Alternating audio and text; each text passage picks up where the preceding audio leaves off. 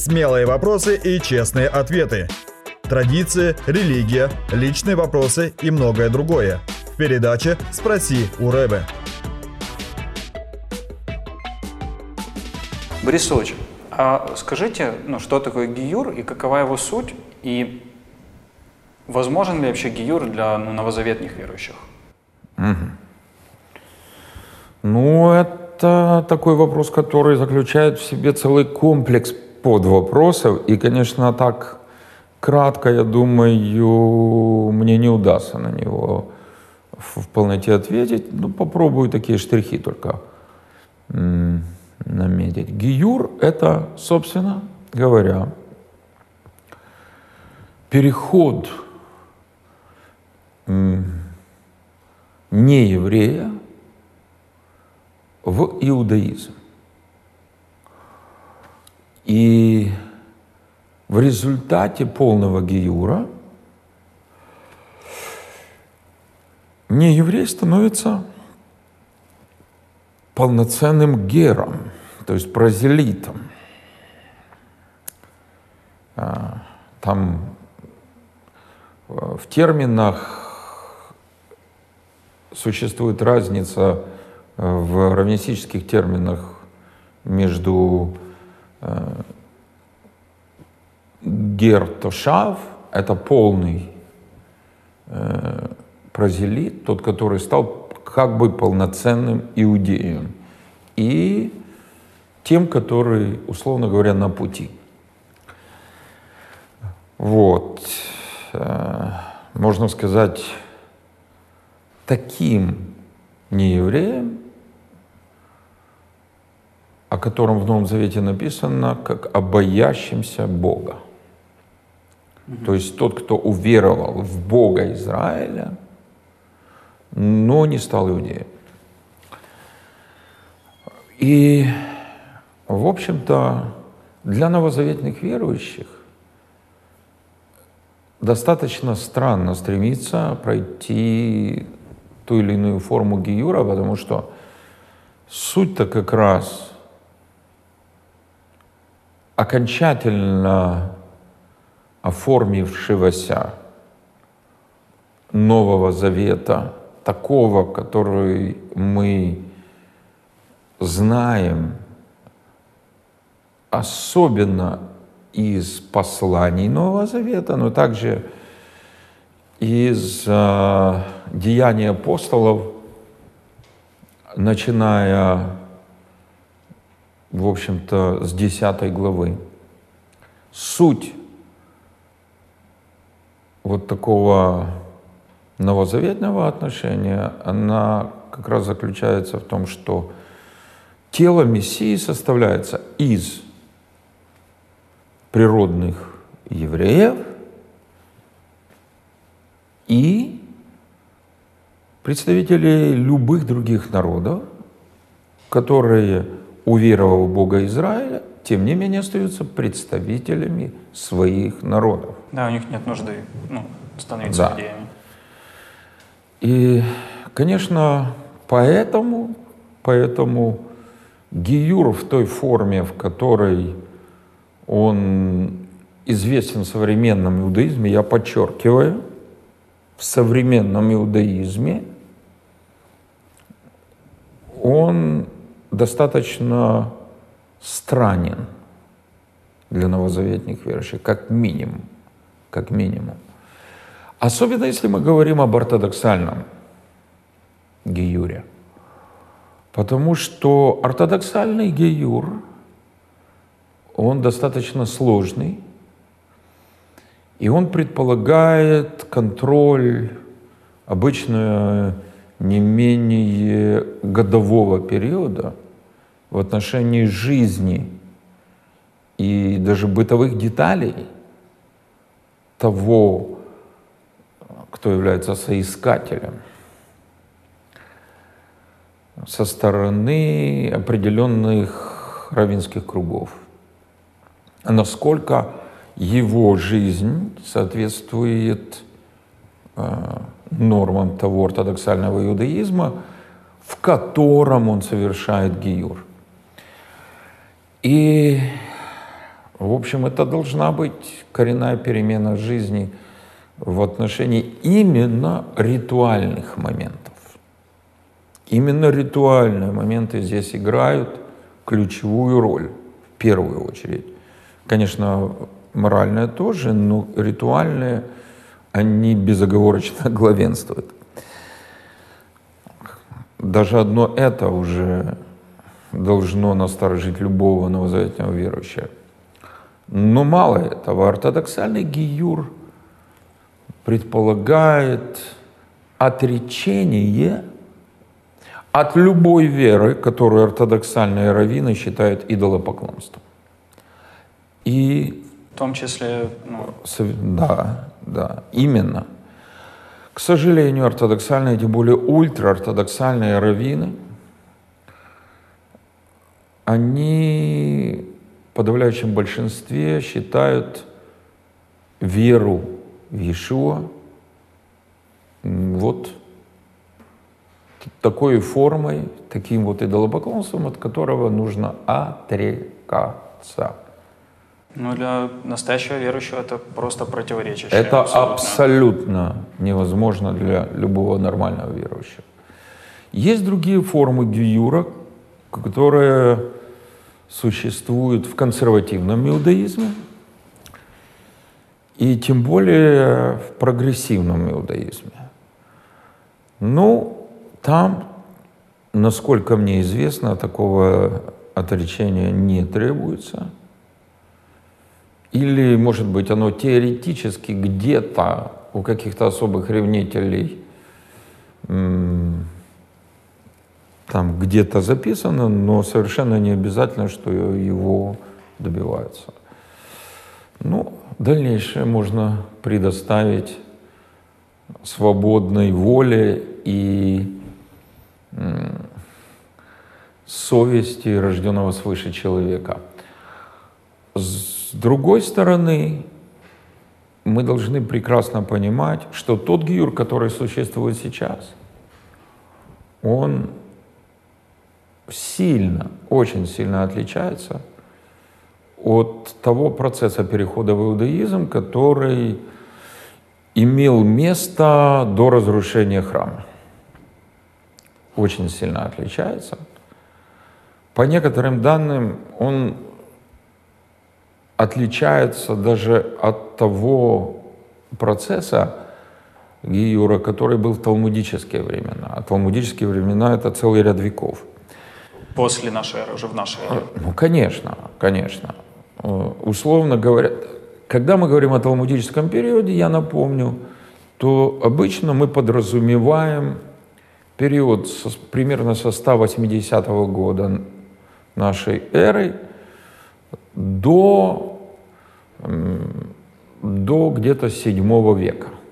Спасибо за уточнение. Или даже до где-то середины 7 века.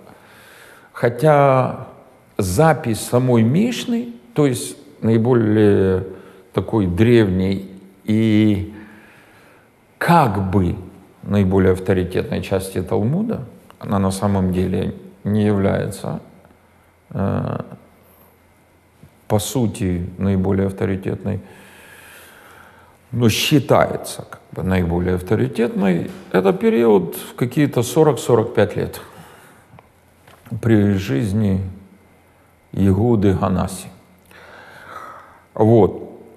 Но самое главное, современный гиюр принципиально отличается от гиюра времен второго храма.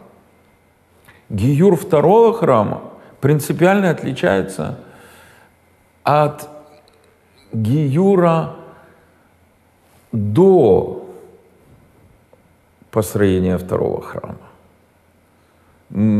Практически никто точно не знает даже примерно, каков был переход в иудаизм, но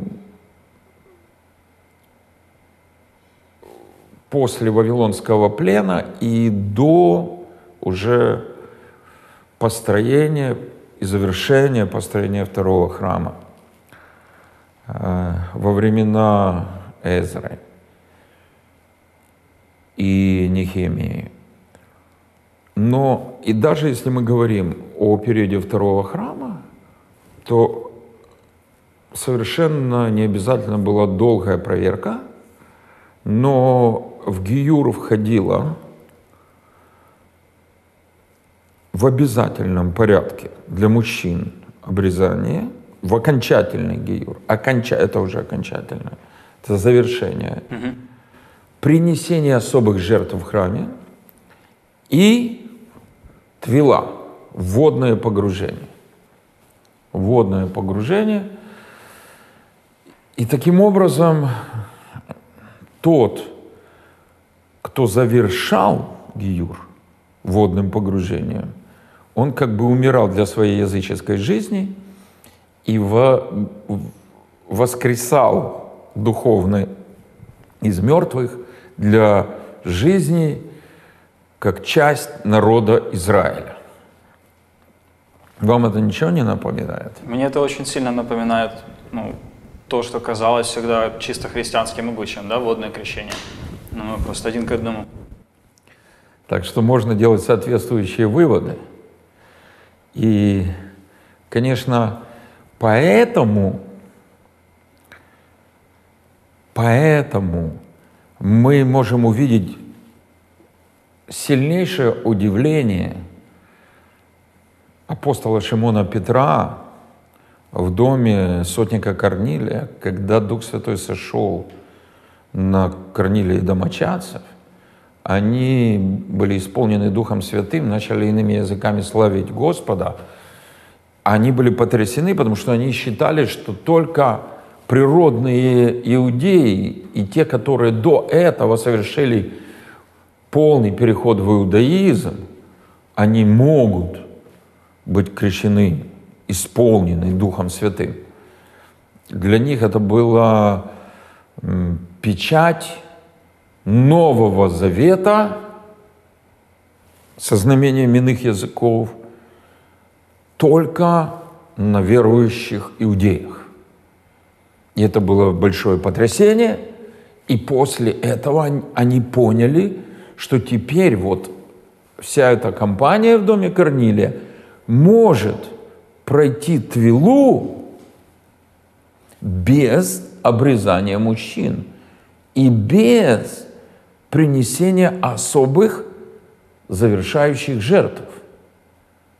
Но когда, когда в Иерусалиме многие мессианские иудеи, которые составляли часть вот этой апостольской, новозаветней еврейской общины, узнали об этом, они были шокированы.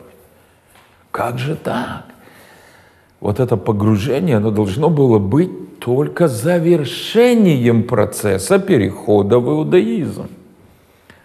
А без принесения особых жертв, искупительных жертв в храме, и без обрезания мужчин, они были шокированы.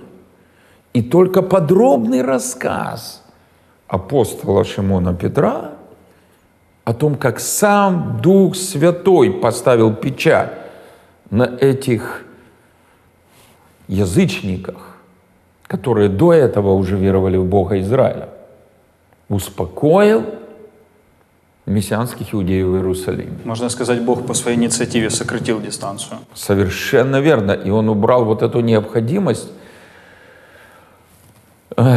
необходимость перехода в иудаизм по полной программе с выходом из тех народов, которым принадлежали соискатели. И теперь восстанавливать то, что сам Бог разрушил, очень странно. Очень странно.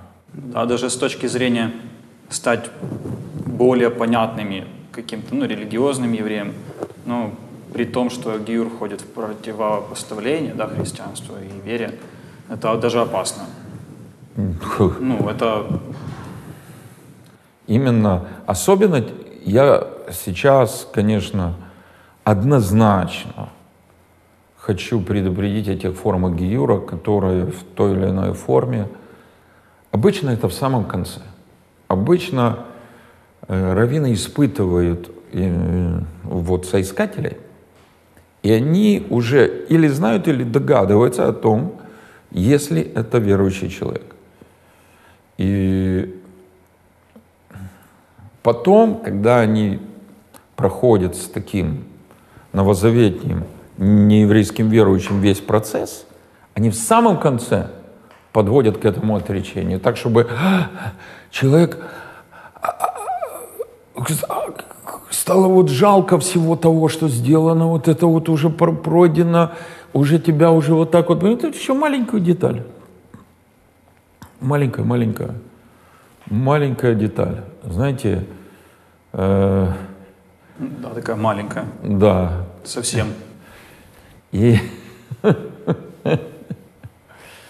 да. Так что лучше, лучше не играть в эти ортодоксальные игры. Некоторые верующие не евреи. Что вы говорите? Такие бывают, да. Так хотят служить евреям в Израиле, что да. рассматривают как вариант вопрос принятия Гиюра. Что скажете по этому поводу? Честно говоря, для меня это достаточно странный вопрос. Тем более, что э, если они так страстно э, желают служить евреям, они вполне могут потренироваться в диаспоре, в Галуте, и приобретут такой опыт, после которого Гиюр не понадобится. Друзья, спасибо, что были с нами. Больше записей с раввином Борисом Гриценко вы можете найти на YouTube-канале «Киевская еврейская мессианская община».